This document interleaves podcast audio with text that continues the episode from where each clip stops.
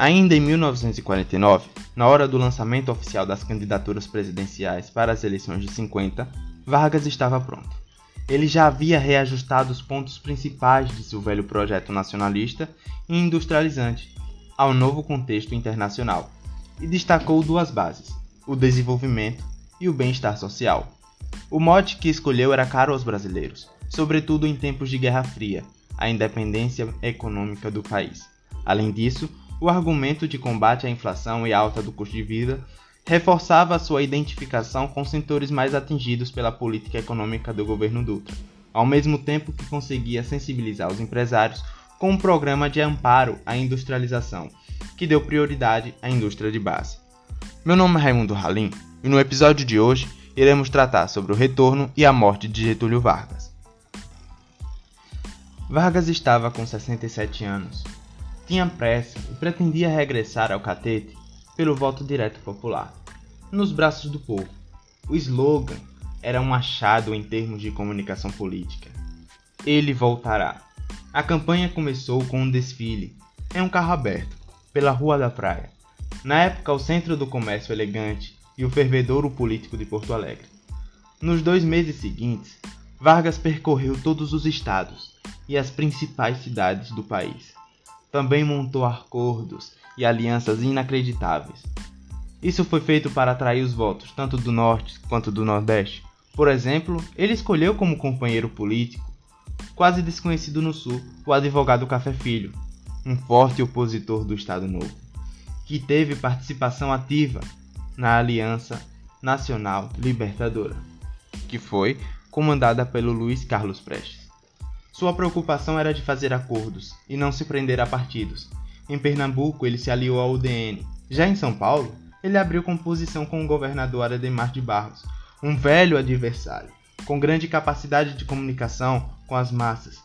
Ele tinha a ambição de se projetar nacionalmente e que tinha nas mãos o controle de um pequeno, porém eficiente partido político, o Partido Social Progressista, com penetração no interior paulista. A estratégia dessas alianças de Vargas, elas tinham um viés imediatista. Era arriscada, e cobraria dele um preço muito alto na hora de governar o país. Mas a curto prazo funcionava. Sua candidatura não se apresentou identificada com um único partido, e sim como uma fórmula suprapartidária que combinava novas e velhas lideranças políticas regionais e misturava também os empresários interessados nos benefícios da industrialização com a força eleitoral dos operários, dos trabalhadores e dos setores de baixa classe média com a expansão das grandes cidades. A partir de 1945, o Brasil passou a investir muito na indústria de base, ou seja, na produção da matéria-prima, como chapas de ferro, de aço, parafusos, pregos, ferramentas, que por sua vez abastecem as grandes indústrias, por exemplo, a automobilística, que vai ter um destaque muito grande principalmente no governo de JK. Nesse sentido, Vargas, que agora foi eleito de forma direta, voltou o nacionalismo econômico que foi rompido pelo Dutra. Com a precariedade das matrizes energéticas, o presidente ele foi responsável pela criação de várias usinas hidrelétricas, tais como a de Paulo Afonso e a de Furnas, em Minas Gerais. Além disso, em 1953, foi criada a Petrobras, que até hoje é a maior estatal do país e uma das maiores do mundo. Foi nessa época que nasceu o famoso movimento O Petróleo é Nosso. A extração do petróleo era dirigida para a produção de borracha, tintas, fertilizantes, asfaltos, entre outros. Desse modo, a criação da Petrobras serviu para fomentar outros ramos de pequenas indústrias. Assim, o país caminhava para um grande desenvolvimento industrial e urbano. Todo esse crescimento foi incentivado pelo Banco Nacional de Desenvolvimento Econômico, o BNDE, que foi criado em 1952. Era o Estado que capitalizava os empresários para que investissem na economia. Esse desenvolvimento econômico desencadeou um aumento na quantidade de trabalhadores, mas o país ainda estava em um cenário de inflação. Isso fez com que aqueles que adormeciam durante o governo Dutra despertassem. Várias greves e manifestações convocadas pelos sindicatos tomaram conta do Brasil. Nesse contexto de debate com o setor trabalhador, seu eleitorado, Vargas nomeou João Goulart como ministro do Trabalho. João Goulart, como sabemos, ele tinha uma proximidade muito grande com as características socialistas. Isso pusera ele como um forte aliado para ganhar o seu eleitorado de volta, que é a classe operária, a classe camponesa e toda essa classe trabalhador como si só, que era considerada como as classes subalternas. Jango tinha a difícil tarefa de negociar um aumento de 100% do salário mínimo, ou seja, o dobro.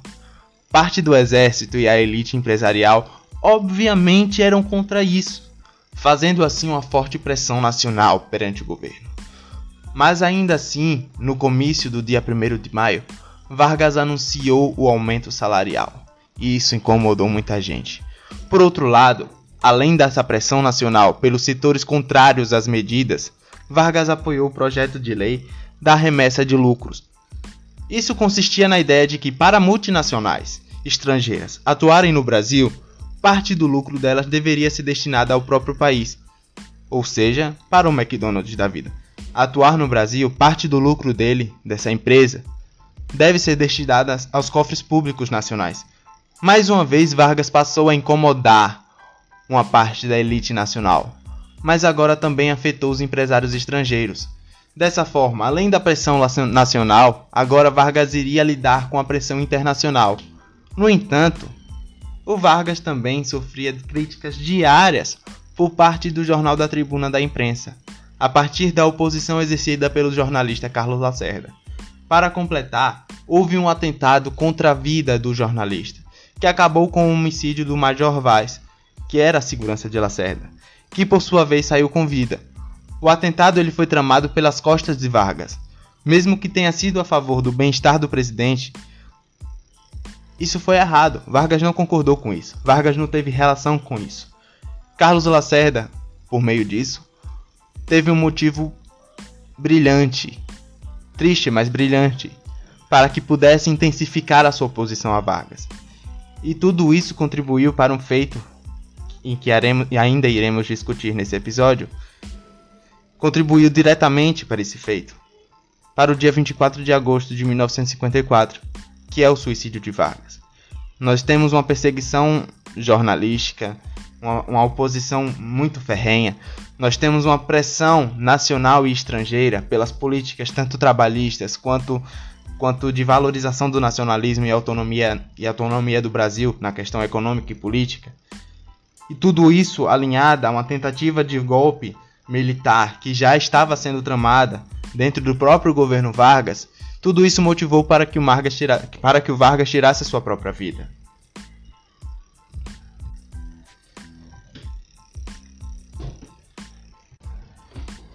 Em meados de fevereiro, 42 coronéis, 39 tenentes coronéis do exército entregaram um manifesto com críticas acerbas ao governo nas mãos dos seus comandantes.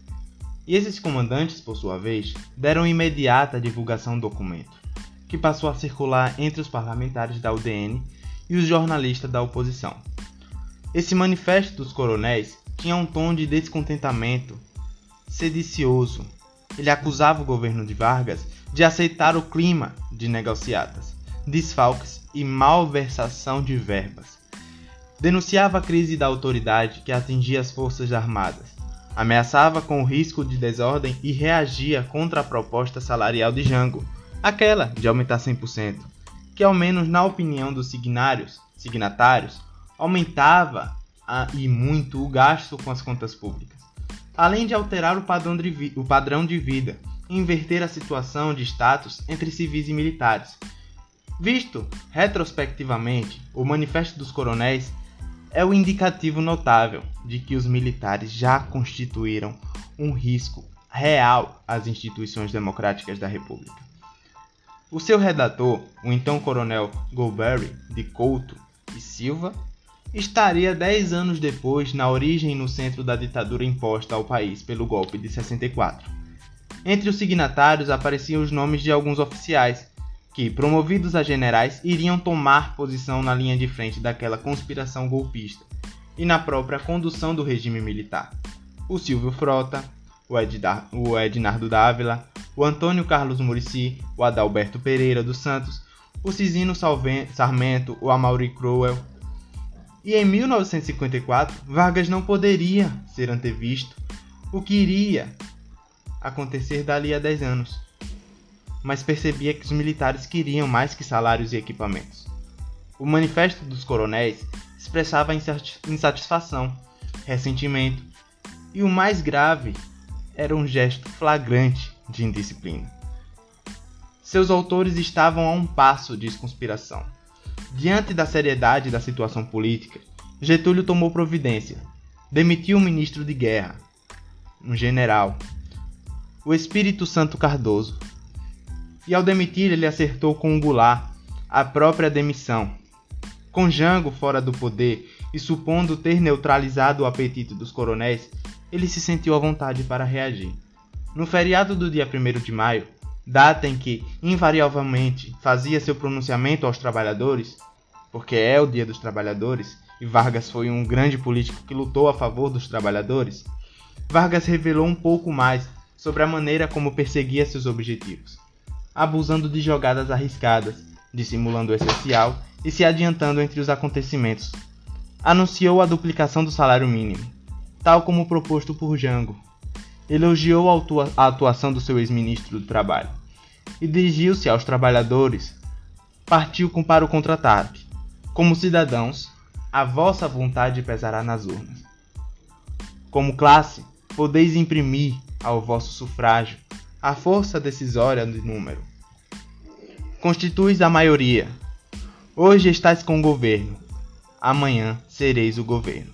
Assim disse Vargas no seu discurso do dia 1 de maio. Provavelmente era tarde demais para uma reação de Vargas. A oposição estava mais bem posicionada para derrubar o seu governo do que os trabalhadores para mantê-lo. E as coisas se complicariam ainda mais para Getúlio. No início da madrugada do 5 de agosto, o ministro da Justiça, Tancredo Neves, acordou com o toque do telefone. Do outro lado da linha, falava com o coronel Milton Gonçalves, da chefatura da polícia, que tentava lhe informar que o jornalista Carlos Lacerda foi vítima de um atentado. Aquele atentado que eu já comentei. Ele estava ferido de leve, bem no pé. Só isso podia ser pior. Resumi, resmungou o Tancredo. O coronel, ele fez uma pausa curta, tomou coragem e acrescentou o dado que faltava. Um oficial da aeronáutica, o major Rubens Vaz, que acompanhava Lacerda, morreu. O Tancredo, ele arregalou os olhos. Ele respirou fundo e acordou de vez. Não podia ser pior. Não se sabe ao certo se o diálogo aconteceu entre esses termos. Mas um Tancredo, ele não estaria exagerando. O atentado contra Lacerda era um desastre para o governo. Tinha potencial para desencadear uma crise militar sem precedentes na história da República.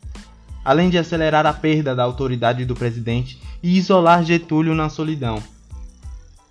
Além disso, havia na imprensa né, os meios de comunicação funcionavam como principal alimentador de crises do governo de Vargas e Lacerda era como principal alimentador dessa crise. Ele era a estrela mais estridente.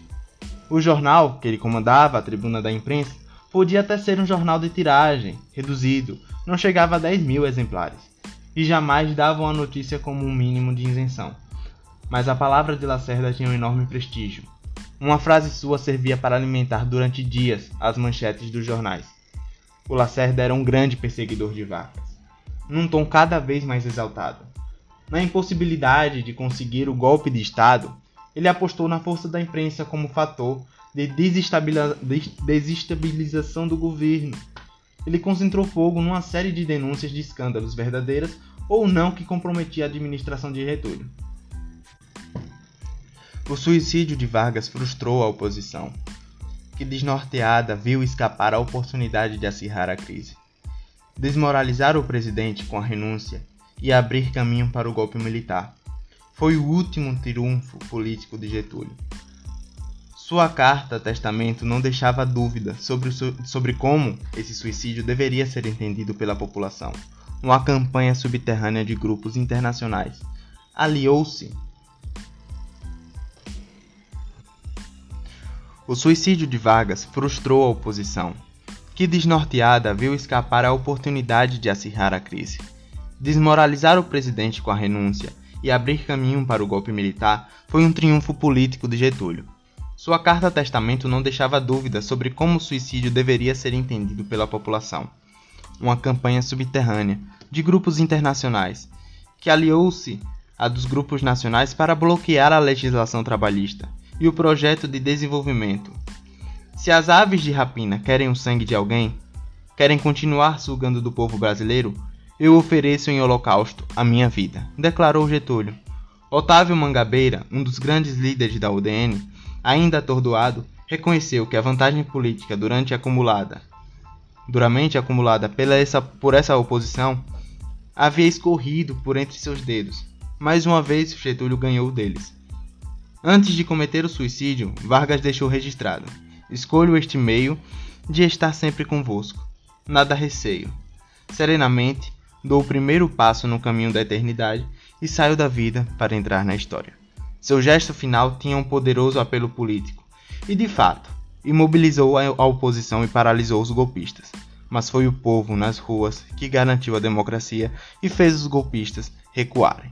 Bom, esse foi o episódio de hoje.